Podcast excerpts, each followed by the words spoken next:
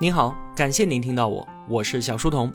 我的音频节目首发平台是在小书童频道微信公众号，小是知晓的小，在公众号里回复陪伴，可以添加我的个人微信，也可以加入我们的 QQ 交流群。回复小店可以看到我亲手为您准备的最好的东西。小书童将常年相伴在您左右。这段时间啊，免费节目更新的比较慢，是因为呢我在忙着付费专辑的事情。转述黄奇帆教授的分析与思考，这本书啊，解答了关于中国经济当下最最重要的问题，是每一个对于当下和未来有所关怀的中国人都不应该错过的好书，推荐给每一位同学。通过音频下方的海报二维码购买呢，有折扣优惠。我们继续解读《洞见》，作者罗伯特·赖特，这是解读这本书的最后一期节目了。在上期节目当中啊，我们说到现代科学的研究成果告诉我们，人类啊并没有什么自由意志，我们的大脑被自然选择预装了很多的思维模块，一切行为模式都是为了有利于生存繁衍而设定的。但是呢，这个设定它并不服务于我们个体的幸福和快乐。想要挣脱自然选择的桎梏，重新夺回控制权的办法，就是正念冥想。大脑啊有强烈的底噪，可以被称之为默认模式。在我们什么都不做的时候，思维是在不受控制的随机漫步，或者呢，可以理解为各个不同的模块都在抢夺我们的意识。而随着冥想训练的深入，默认模式被明显的抑制，从喋喋不休的大脑当中解放出来，获得深度的宁静。把冥想修炼的专注力运用在生活当中，就能够以清晰镇定的方式。来观察周边发生的事情，更重要的是观察大脑中正在发生的情绪。我们时常都被各种情绪所挟持、所操控。冥想就是帮我们看到它，进而抵抗它。这就像是我们站在车站里面看车来车往却不上车，坐在电影院里面，画面在眼前播放却不入戏，冷眼旁观眼前以及大脑中所发生的一切，冷静的思考和选择，不被执念所影响，不被情绪所裹挟。同时呢，冥想帮我们觉知细微的美好，虫鸣鸟叫变得异常的迷人，每一口食物都变得异常的美味，这是此前啊从来都不会有的感受。关于自律，并不是我们以为的那样，理性压制感性。其实两种相对的行为选择，就是两个感性模块角力的结果。理性只是为两种感性提供参考信息而已。因此呢，但凡通过压制感性达到自律的行为，都是没有办法长久的。正确的方式呢，是打断感性模块的正反馈，让其没有办法得到满足，它的力量就越变越小。像是烟瘾，当烟瘾来袭了怎么办？我们接受它的存在，不抵抗，不压抑，而是冥想审视烟瘾本身，从而呢，将其从我们的身体里面剥离出去。冥想是需要实践的，推荐同学们都可以试一试。它会为你打开一扇通往新生活的大门。今天这期节目呢，我们继续讨论冥想。之前我们说过啊，正念的定义：当我们的注意力有意的、不加评判的放在当下的时候，所涌现的那份觉知。我们细细的体会一下，不加评判的放在当下，不加评判可并不简单。你想，我们是怎么理解这个世界的？其实啊，就是在用给一切赋予意义、添加本质的方式，在我们的脑海中把这个世界重构一遍。为什么会有特修斯悖论？话说，在海上航行了几百年的特修斯之船，船上的木板腐烂了，就会被更换掉，换成新的。直到有一天，船上所有的部件全部都更换了一遍，那这个时候，这艘船还是之前的特修斯之船吗？如果不是，从哪一天？从哪一块木板被换下来的时候就不是了呢？我们多半都会觉得还是原来那艘船，因为这艘船之所以称之为特修斯，是因为它拥有木板之外的某种本质。那这个本质它是什么呢？再有，日本的金阁寺，它始建于十四世纪，直到今天呢还屹立在日本的京都。可是，在漫长的岁月长河当中，它被烧毁了很多次，经历了很多次的重建。而每一次重建呢，肯定是用当时的新材料。那我们现在眼前的这座寺院，还是当年的金阁寺吗？如果说它在某一次被烧毁了之后，用原来的材料和原来的样式一模一样的搬到我们中国来，那它还是金阁寺吗？你看，无论是特修斯之船还是金阁寺，之所以会存在这样是与不是的悖论，就是它之所以称之为它，不仅仅由它在物理世界当中的材质和位置所决定，它还有一个所谓的本质，所谓的内涵，是我们人赋予它的。而正是因为是被我们赋予的，所以它并不是真实的。这就是佛陀所说的空。比方说，现在天上飞过一架飞机，我们听到巨大的轰鸣声，马上就会知道飞机飞过去了。但是冥想训练让我们只听声音，不让这个声音和其他事物相联系，就像是古代人听到这个声音，绝对不会觉得这是飞机一样，因为他们从来就没有见过飞机。那忘记噪音来自飞机，这有什么好处呢？有的，就是要把物质本身与其本质剥离开，然后忽略掉那些被我们人为赋予的本质，进入到空的境界。如果说啊，隔壁邻居他在搞装修，那刺耳的电锯声一定会让我们不堪其扰。冥想训练的做法呢，是接纳这个声音，同时不加判断，不认同这个声音的本质，它就是烦人的噪音，平静的审视它，负面的情绪。很快就会消散。赖特在冥想中啊，听到电锯声，不仅不烦人，反而从中还听出了一丝音乐般的优雅。很显然，如果我们能够把噪音都变成音乐，当然就能够去除掉各种令人厌烦的感受与想法中负面的那一部分。声音本身它是被动的，既不令人愉悦，也不令人厌烦，其实就是我们主观的赋予了电锯声烦人刺耳的本质。这个时候，刺耳。就成了电锯声的相，而看穿这一切，便是无相，便是空。佛所说的无相，并不是说事物本身不存在，而是事物的本质、内涵和意义都是我们主观强加上去的。在日常生活当中啊，我们赋予了万事万物意义，进而汇集成了庞大的像。我们认定某些事情就是正义的，是对的，是好的。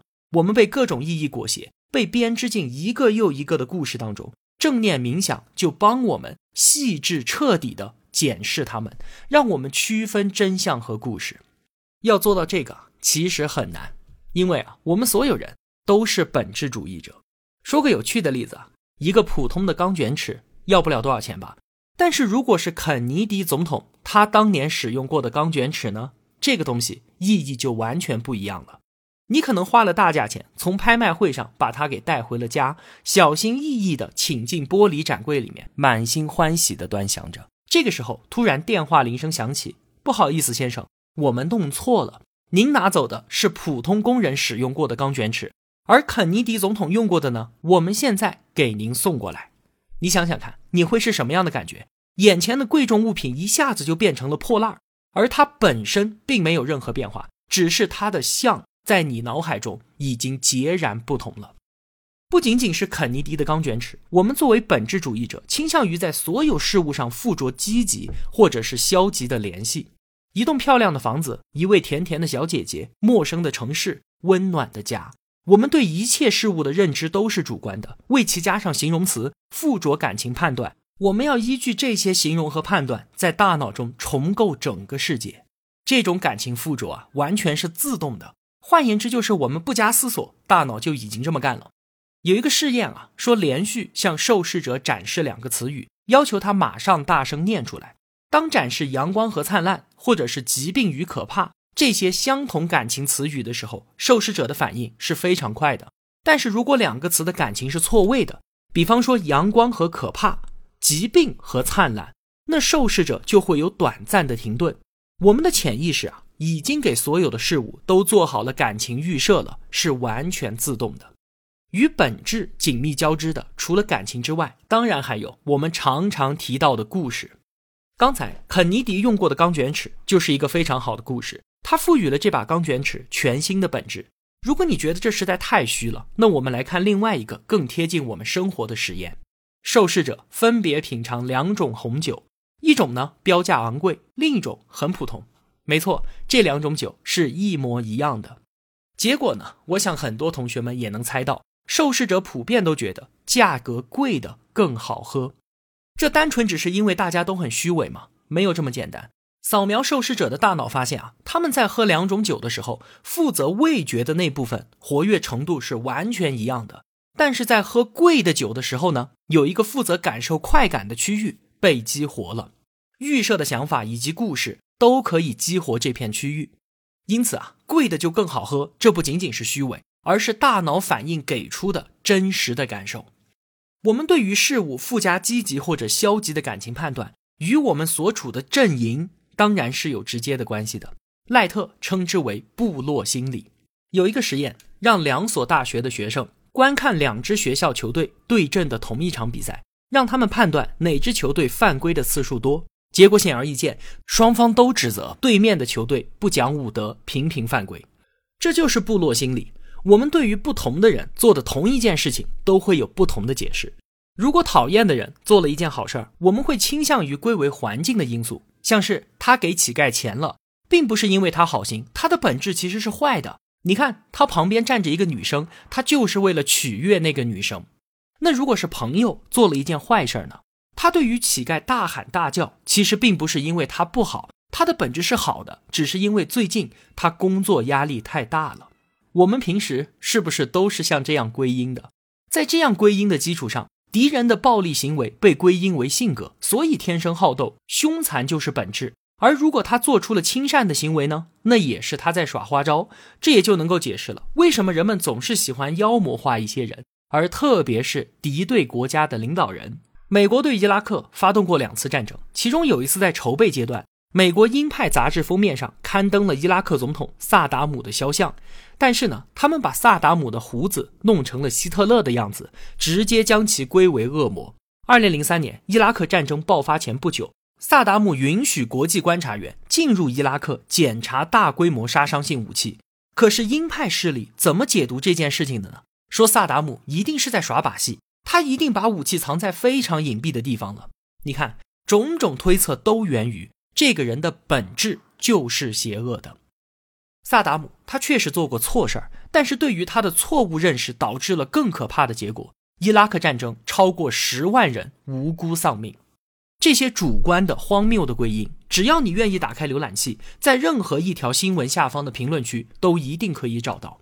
战争是一个很好的例子。最开始人们会觉得这个国家的领导人本质是坏的，从这里出发，随后他们的士兵。到他们国家所有的人本质都是坏的，那既然都是坏人，杀掉他们，良心就不会遭受谴责。所以美国能在日本的两座城市，而不是军事基地丢下原子弹，但几乎没有受到任何美国人的反对。似乎直到今天，这都是一件惩恶扬善的事情。这难道不是因为部落心理所带来的荒谬归因吗？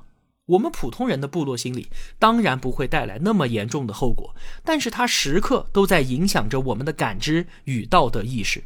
可以想见啊，根本就没有什么所谓的客观公正。如果谈判达成共识如此简单，那为何人类文明进程相伴的总是暴力不断的升级，战争没有一刻平息呢？今天的世界，小国寻求大国的庇护，而大国之间在核毁灭的威胁之下，依然是摩擦不断。说冥想可以拯救世界，确实天真可笑。但是如果足够多的人能够从冥想当中获得这份洞见，似乎可以避免部落主义在全球横行，淡化种族、宗教和意识形态冲突，减少很多的混乱与屠杀，不是吗？以上种种啊，都是在告诉我们，我们就是戴着有色眼镜，以赋予周围事物本质的方式，在重构世界，进而汇集成了庞大的像。我们抛开世界和平，回到生活当中，简单说说看，不再执着于本质的生活方式会带来什么样的改变？赖特啊，他们家院子的草坪上长了很多的车前草，他经常呢都要花很长的时间把它们给清理掉。在冥想修行之后呢，他去除了把车前草视为杂草的本质，重新审视，发现并没有什么客观的视觉标准来区分哪些是杂草，而哪些不是。赖特还从中啊发现了各种草的美，这可以算作他的空之初体验。他还有一个之前特别讨厌的同事，叫做阿里。一想起来啊，他就心生厌恶。我想啊，应该每一位同学心里都有这么一个人吧。但是在经过了一周冥想之后呢，赖特再想到他，并没有伴随着令人厌恶的气场。阿里之前做的最令人厌烦的事儿，现在赖特想起来也只是一种没有安全感的表现罢了。他想到啊，阿里可能年少的时候瘦弱，得不到尊重，努力寻求身份认同，现在找到了，却恰巧惹怒了他。这个时候，赖特没有感受到以往阿里身上那种讨厌的本质，打破固有的本质，使他能够接受新的阿里，一个更加接近真实的阿里。诗人鲁米曾经说啊，你的任务不是寻找爱，而是寻找内心对爱设下的藩篱。这么多年，赖特煞费苦心，在内心建立起了阿离的本质，就是他如今借助佛学冥想想要打破的藩篱。主观对于万事万物附加的本质都是不真实的。当我们认识到这些都是相，都是空的时候，我们才能看到真实。其实啊，这一系列的四期节目，我们主要就是讲了佛学当中的无我和空这两个重要的概念。听下来啊，一定会有同学觉得。那佛学的终极目标似乎就是让我们变成一个毫无感情、没有情绪波动的人。那开悟之后和植物人有啥区别呢？其实啊，正好相反。冥想让我们的感情变得更加的敏锐，它的作用在于细致清晰的体察感觉，而不是不加鉴别的被动的遵从感受。掌控选择喜悦、快乐和爱等等各种感觉的能力。拥有重塑眼中一切事物本质的能力，换一种更加自由、更加快乐的方式来对待世界。换言之，不给事物归因太强的本质，这正是自由的源头。《洞见》这本书啊，教给我们的冥想，并不只是一套佛学的理论体系，它更是修行，非常需要我们自己去实践。其实呢，赖特还讲述了很多他在冥想当中的体验，甚至是感觉到。自己与外界的分界线都消失了，脚上的刺痛、身体的感受和窗外的声音全部融为一体，只是传入大脑当中的一个信号而已。这类似于一种天人合一的感觉。这些啊，就留给对于冥想有兴趣的同学自行探索了。也非常欢迎你将冥想当中的感受在留言区分享给大家。好了，解读洞见到这里就全部结束了。快要到春节了，先祝同学们新年快乐！我会在节后继续更新。那下本书想听什么呢？可以在留言区告诉我。这段时间啊，同学们也可以去听一下我的付费专辑《转述、分析与思考》黄奇帆的复旦经济课，推荐给所有的同学们。我是小书童，我在小书童频道与您不见不散。